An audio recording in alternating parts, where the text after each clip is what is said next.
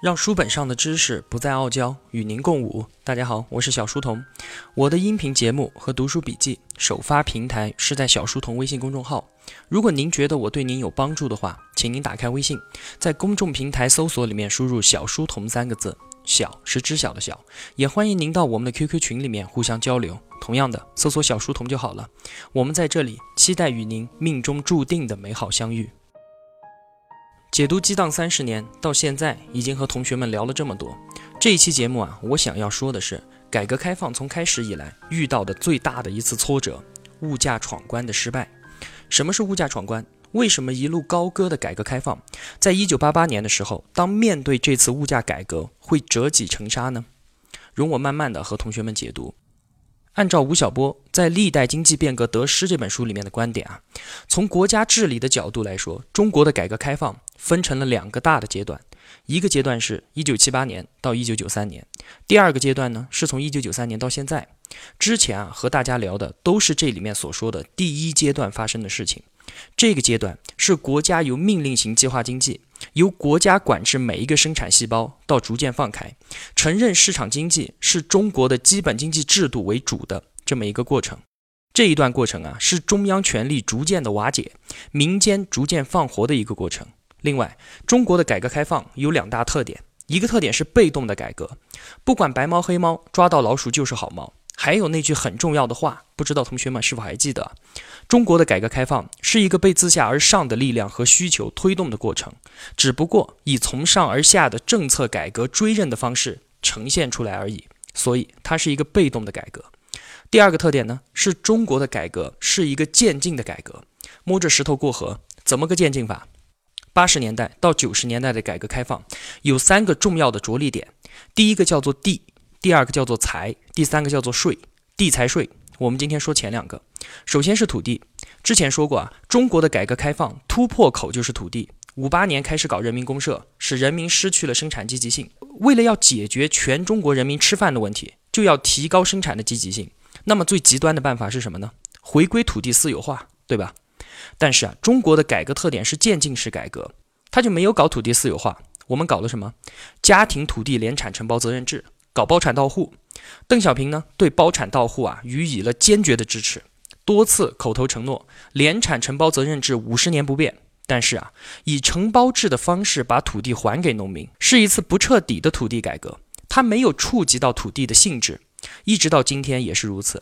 包产到户带来两个重大的积极因素，之前也说了，再啰嗦一下，第一个就是解决了全国人民的粮食问题。在整个改革开放跌宕起伏的过程里面啊，没有发生过一次粮食危机，这全部都得益于包产到户。第二个影响是啊，使得大量的人口从土地中解放出来，这些人呢加入到其他的行业。我国的民营企业的根源是追溯到这个地方来的。刚才说了土地，今天最主要说的是第二个问题，财，财就是价格。那我们怎么渐进的改革价格呢？因为中国啊长期的属于短缺经济当中，所以不得已通过票据来控制老百姓的需求。当改革开放以后，就要把票据放开，回归市场经济。那第一步就是物价改革。这个问题啊一下子就放到了我们的面前，要让市场来决定每一个商品的价格。但是当市场决定产品价格的时候，出现的一大难题就是谁有能力，谁才能拿得到产品。这直接造成了体制外的民营企业和体制内的国有企业针对资源发生争夺。面对资源争夺的时候啊，因为国有企业的产权不清晰的原因，所以根本无法跟无缝不钻的民营企业相比。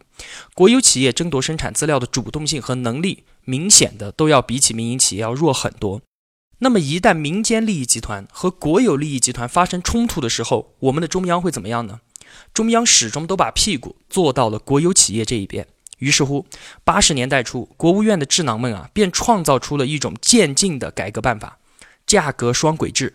一九八五年年初，国家宣布取消对企业计划外自销产品价格的限制，宣布生产资料的价格双轨制正式形成。价格双轨制，它是说同一件产品，计划内实行国家定价。计划外呢，实行市场调节价格的制度，放调结合就是我们所说的双轨。一个轨呢是调调整的调，一个轨是放放开的放，放调结合双轨推进，两条腿走路。调轨呢是国家控制的计划内价格，针对的是国有企业；放轨呢是市场化的计划外价格，针对的是民营企业。这样一来啊，民营企业的成本远远高于国有企业。当时制定价格双轨制的初衷啊，一方面是在资源争夺中保护国有企业，另一方面呢是考虑减少改革的风险，避免价格完全放开之后发生剧烈变化所引起的强烈社会震荡，确保经济是有序并且是稳定的进行发展。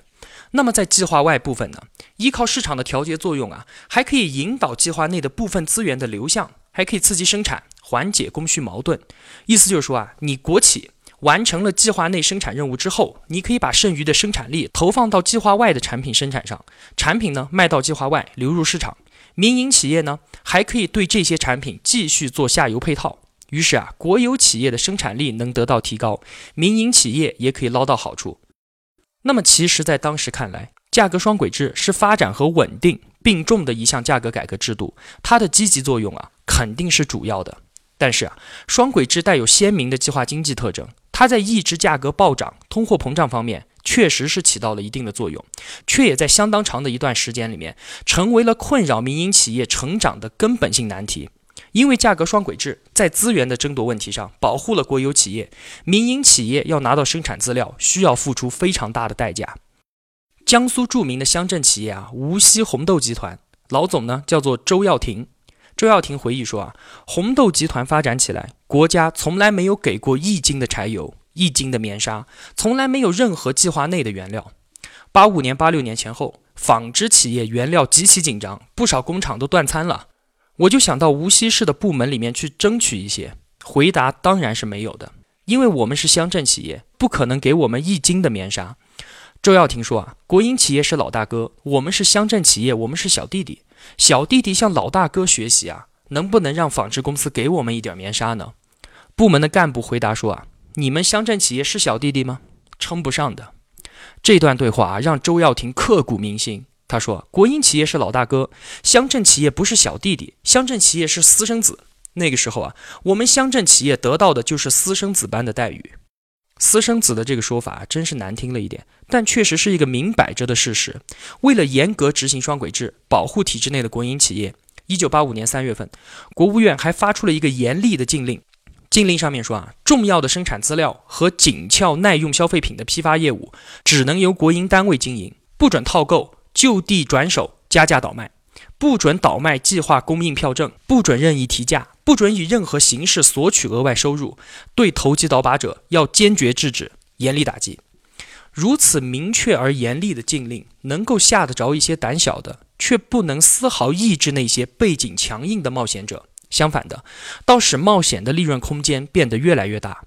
后来发生的事情啊，是这样的：价格双轨制直接滋养了倒爷经济的繁荣。倒爷这些人，就是可能他们的七大姑八大姨。在政府部门或者是国营企业里面是某某某领导，那么这些人就按照国家计划价格将紧俏的产品资料买进，然后又按照市场价格将之卖出，赚取差价。中国的权贵资本啊，就在此刻开始形成。有这样一个例子，国营的内蒙古。赤峰公司从一家铝矿以每吨三千七百元的计划内价格买了五百吨的铝锭，这个三千七是计划内价格，然后以每吨六千五百元的价格就地倒卖给了民营的广东公司，铝锭就流通到了计划外。而这一家民营的广东公司呢，又再将之倒卖三次，价格提高到了每吨七千元，最后又由国营金属公司买回调拨给国营的赤峰公司，铝锭原地不动。从中倒腾的倒爷们个个赚了个盆满钵满，国营的公司无一例外的全部都成了买单人。所以啊，大大的出乎决策者的预料的是啊，价格双轨制马上就演变成了一场疯狂的游戏。这些法眼通天的倒爷们四处出击，利用价格差价倒买倒卖。民间开始流传谚语啊：“十亿人民九亿倒，还有一亿在寻找。”在暴力的驱使下，使得各种国家统一配置资源，以各种形式、各种渠道流向市场。国家指令性计划彻底失去了严肃性。在执行价格双轨制的年份里面，国家统一配置的资源从来没有完成向国家供货的合同。那些规规矩矩遵守国家调度计划的国营企业，反倒成为了最大的受害者。价格双轨制竟然意外地成为了民营企业迅速拿到原材料的一个途径。双轨制啊，从一开始制约民营企业的发展，因为拿不到原材料；后来倒爷阶层的出现，把整个盘子都翻了过来，反而使得中国的民营企业高速的发展。在这个意义上来说啊，得益于价格双轨制的倒爷阶层，竟然变成了压垮计划经济的最后一根稻草。面对这样的结果，一位当年倡议双轨制的经济学家啊，后来都苦笑地说：“播下的是龙种，收获的却是跳蚤。”对于价格双轨制的历史评价，经济学界依然存在着很大的争论。有的人认为，价格双轨制直接造成了大面积的权力寻租，就是贪污腐败现象；而张五常老爷子啊，则认为这是一个成功的做法，理由就是，如果不实行双轨制，只有两个选择。一个是继续计划经济的单轨，一个是按照休克治疗直接接入市场经济单轨。计划经济没有效率已经是确凿的事实了，但是后者市场经济却会造成很大的混乱，而且事实上引起了很多的困难。原因啊是首先在于市场开放以后，原有的经济格局并不能马上的改变，大量的国有企业仍然存在垄断，那么垄断者会利用其特权抬高价格，造成市场混乱。其次呢，市场一开放，原有经济当中很多经济链条就瞬间断裂了，使经济增长剧烈的下滑。相比之下，双轨制一方面保留了计划价格，同时呢又开放了一部分的市场。虽然确实滋生了很多的贪腐现象，但是这种制度让民营经济得到了发展的机会，可以在双轨制的游戏规则下面快速的成长。今天看来啊，关于双轨制的争论反映出来的是，在一个有着几千年农业文明历史的国家，推行市场经济是前无古人的。任何一场改革都要付出代价。常常困扰我们的是，既要维系国家的稳定，又要激活市场最基本的细胞——每一个企业。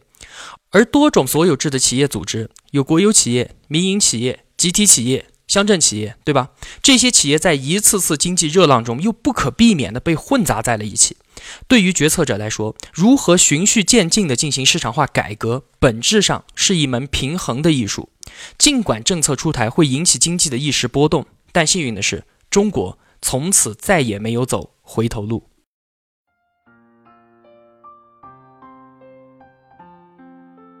小书童不才，在您面前献丑，只愿与您结伴而行。让求知的路上不再孤单。以上仅为学习所得，与您分享。如有偏误，还请斧正。小书童在此叩首。如果同学们觉得我的解读有帮助的话，还希望您能打赏一些。